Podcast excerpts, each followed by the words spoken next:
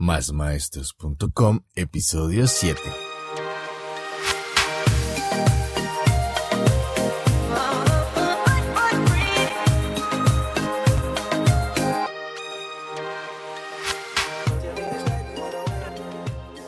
Buenos días, tardes o noches, maestros, maestras y todos aquellos amantes de la educación. Bienvenidos a este podcast donde impulsamos el emprendimiento pedagógico un espacio para pensar nuestra labor como maestros, en donde hablamos de pedagogía, academia, valores, tecnologías en el aula y todo lo relacionado con el mundo de la enseñanza. Esto es Más Maestros. Y si eres un maestro con sentido común, este podcast es para ti. Y bien, en el episodio de hoy vamos a hablar de algo que puede sonar extraño, que es el sentido común. Y resulta que mm, la reflexión surge porque muchas veces me ha ocurrido, y he visto algunos maestros, que esperan obtener algunos resultados y no lo logran con sus estudiantes. Recuerden o piensen si algunas veces o cuenten cuántas veces han recibido alguna actividad, trabajo, un deber, una tarea y se han dado cuenta que eso no era lo que estaban esperando recibir. ¿Cuántas veces se han dado cuenta que los niños no comprendieron lo que el maestro quería decir? ¿Cuántas veces se han dado cuenta que en ocasiones les faltó decir algo que para ustedes parecía obvio? ¿Cuántas veces han justificado algo que hizo falta con la famosa frase de pero si eso era sentido común? Y entonces, este capítulo lo hago porque me estoy dando cuenta en mi experiencia con mis estudiantes que estas nuevas generaciones que son tan tecnológicas, están dadas a los dispositivos móviles, a los smartphones, al computador, a la tablet, al mundo digital, a la web y a las redes, no tienen ni idea de algunas cosas que para mí serían de sentido común. No saben usar Word, no saben hacer un trabajo escrito en un procesador de texto como es Word o alguna otra cosa parecida, no saben centrar un título en Word. Estoy hablando de estudiantes de secundaria, no de primaria. Tal vez los de primaria tengan una excusa, pero los de secundaria no, eso es imposible. No saben justificar un texto. No saben colocar una negrita, una negrilla, un subrayado, un justificar, un centrar, una referencia bibliográfica. Cosas que para mí serían de sentido común. No saben usar un PowerPoint o unas diapositivas para exponer. No tienen ni idea de cómo armar un mapa conceptual, un mapa mental. pero entonces, Manuel, ¿a quién le estás enseñando? No tienen ni idea de que es un cuadro comparativo, les cuesta hacer resúmenes, tienen problemas con escribir un ensayo, tienen problemas con escribir un informe, un reporte, bueno, no saben pararse a hacer una exposición, porque en ocasiones pensamos que ya lo saben hacer, que ya tienen interiorizado ese conocimiento y no es así. Y entonces asumimos que eso es sentido común. Y mire lo que ocurre entonces, ¿qué es lo que dice que es el sentido común? En la definición genérica, dice que el sentido común describe las creencias o proposiciones que se alimentan por la sociedad, familia, clan, pueblo, nación o una humanidad entera.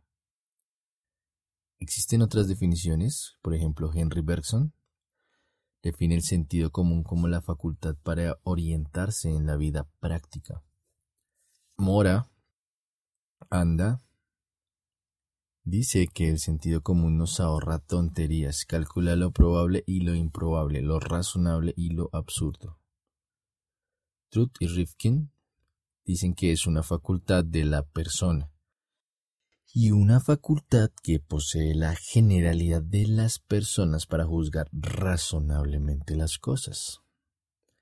Y por acá otra que está por Josh Rose y Elmont la definen como el don provisto para saber distinguir todo lo que nos rodea, el bien, el mal, la razón y la ignorancia.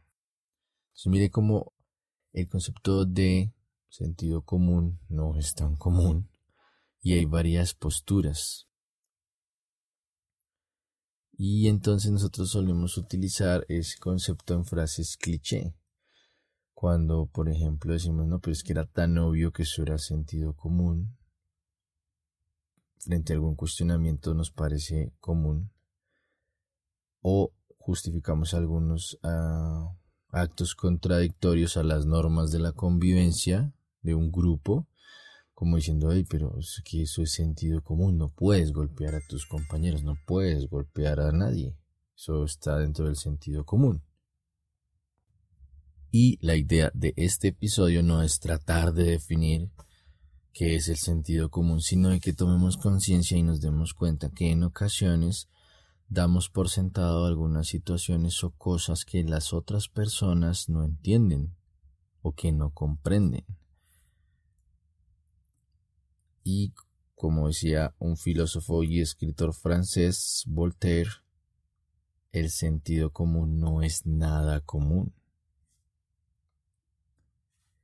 y para que reflexionemos, nos demos cuenta que el sentido común sí puede ser efectivamente toda esa construcción de normas, de, de, conocimientos frente a la cultura, frente al comportamiento que puede tener un individuo, pero que es muy variable ese conjunto de creencias que tiene un individuo, porque es inherente al aprendizaje de cada uno de ellos. Entonces cada persona, niño o adolescente, tiene un aprendizaje diferente y puede tener un constructo de lo que es sentido común. Entonces, eh, alguien puede marcar eh, una hoja en la esquina superior izquierda y eso le dictamina su sentido común, pero otra persona lo puede hacer al finalizar el escrito o al final de la hoja. ¿Por qué? Porque cada una de ellas, por ejemplo, aprende de una forma diferente es particular a cada contexto social y a cada cultura. No es igual el sentido común o las normas para comportarse en Oriente que en Occidente, por ejemplo. Entonces es inherente a la cultura, al contexto social. El sentido común sí ayuda a veces a normalizar algunas conductas de comportamiento en algunos escenarios o en algunos ambientes que pues al final hacen parte de la moral de una sociedad. Y lo que acabamos de decir hace poco, damos cosas por sentado y eso es un grave error. Suponer que el otro ha entendido esa norma tácitamente, sin que se le haya expresado, sin que se le haya verbalizado, sin que se le haya comunicado o sin que se le haya socializado. Entonces damos por sentado cosas y esperamos que el otro atienda o haga o use o aplique ciertas cosas que no hemos dicho. Entonces, eh, es muy normal que en los maestros, o por lo menos a mí me pasa, que en ocasiones no damos los criterios para evaluar alguna actividad y no son muy claros, y entonces terminamos evaluando cosas de las cuales ni siquiera habíamos pedido porque no dimos las instrucciones claras. Siempre esperamos recibir una respuesta específica y en ocasiones no expresamos bien la pregunta. Tenemos que ser muy contundentes con las instrucciones, porque si lo dejamos al aire, si lo dejamos suelto, si pensamos que eso ya está explícito, pero ¿por qué les tengo que decir diez veces que deben marcar la hoja? Puede que sean niños de una, edad preescolar, pues hay que decirles diez veces y eso dictamina el sentido común tal vez. Pero a un estudiante universitario de pregrado, pues porque le que recordar que tiene que marcar su hoja, pues, su sentido común. Pero a veces no es tan común, no la marcan. De las estrategias de estudio tenemos que ser muy juiciosos en explicar cómo usarlas y qué es lo que esperamos. cuando hablamos de un mapa conceptual, ¿qué es lo que estamos esperando en un mapa conceptual? Cómo debería construirse un mapa conceptual, qué características tiene un mapa conceptual. Si hablamos de otras estrategias como eh, cuadros comparativos, pues qué es un cuadro comparativo, cómo uso un cuadro comparativo y demás. Entonces sí es importante que empecemos a dejar de un lado el uso del cliché y de la frase o de la palabra sentido común.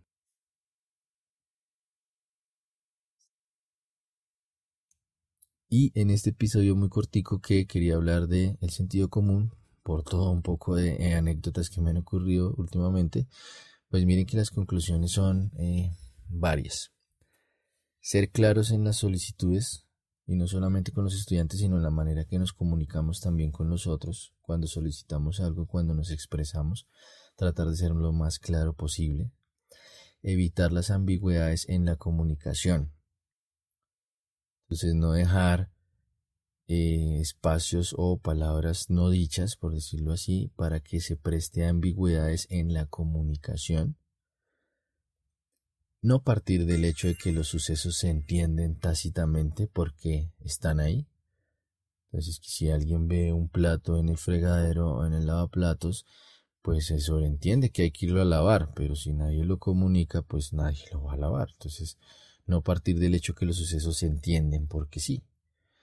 Ser claros a la hora de evaluar, muy concretos y muy específicos en qué características esperamos evaluar.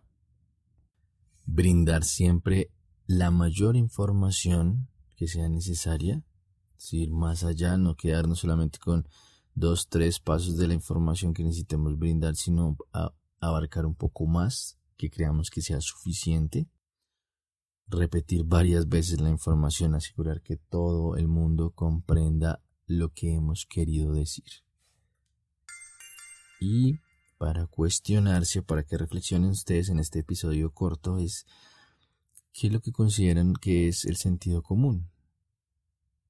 Si es funcional, es un cliché, es algo tácito, no es tácito, sirve para algo, no sirve para nada que es importante en ese sentido común. ¿Cómo podemos evitar usar eso para poder evaluar algo? Y si en realidad les están aportando algo estos podcasts. O si creen que están perdiendo su tiempo. Y en este episodio corto, pues muchas gracias por seguirnos escuchando. Recuerden que pueden encontrar más información en nuestra web y digo nuestra porque quiero que hagan parte de esta comunidad másmaestros.com. Pueden escribirme al correo manuel arroba másmaestros.com por si quieren compartir alguna idea o quieren venir al podcast a contarnos algo que crean importante para la comunidad. Recuerde que nuestra web no tiene ni www ni www ni nada de eso, sino que simplemente es másmaestros.com de una al navegador másmaestros.com. Y gracias por escucharnos y ayudarnos a crecer. Queremos ser más maestros. Pueden seguirnos en cualquiera de sus aplicaciones de podcast. Eh, Google Podcast, Pocket Cast, Radio Public, Evox, Breaker, Spotify y Apple Podcast. Eh, nos harían un gran favor compartiendo este episodio en sus redes sociales y para eso pues lo pueden hacer desde nuestra web o desde nuestra red social, desde donde nos sigan desde donde le puedan dar compartir, no importa. Y recuerden convertirse siempre en más maestros. Y esta vez maestros sin sentido común. Nada de sentido común, hay que ser muy explícito en las cosas. Y espero que nos sigamos escuchando. Un abrazo.